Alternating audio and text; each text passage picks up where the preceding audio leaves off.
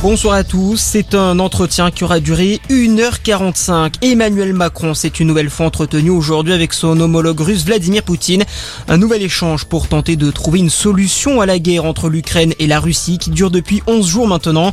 Dans le même temps, le président turc Erdogan a réclamé à Vladimir Poutine un cessez-le-feu général urgent en Ukraine.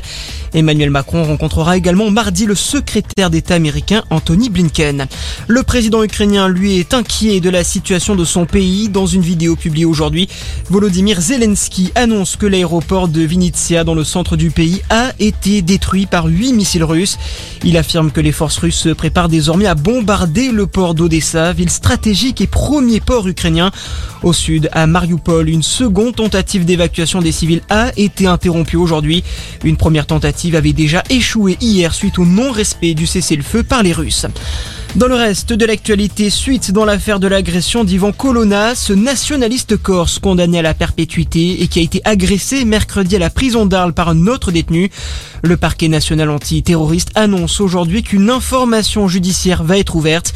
Le procureur de la République antiterroriste a annoncé que la garde à vue de l'agresseur a été levée en vue de sa mise en examen pour tentative d'assassinat en relation avec une entreprise terroriste et association de malfaiteurs terroristes. Ivan Colonna, lui, est toujours dans le coma. Up. Il souhaite redonner un nouveau souffle à sa campagne. Éric Zemmour est en meeting en ce moment à Toulon. Le candidat du parti Reconquête devrait annoncer pour l'occasion le ralliement de Marion Maréchal.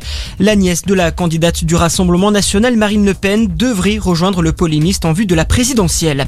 Et puis du handball ce soir avec la réception de la Croatie pour l'équipe de France féminine. Match qui commence dans quelques instants à 17h30 dans le cadre des éliminatoires de l'Euro 2022. Voilà pour l'actualité. Très bon début de soirée à tous. À notre écoute.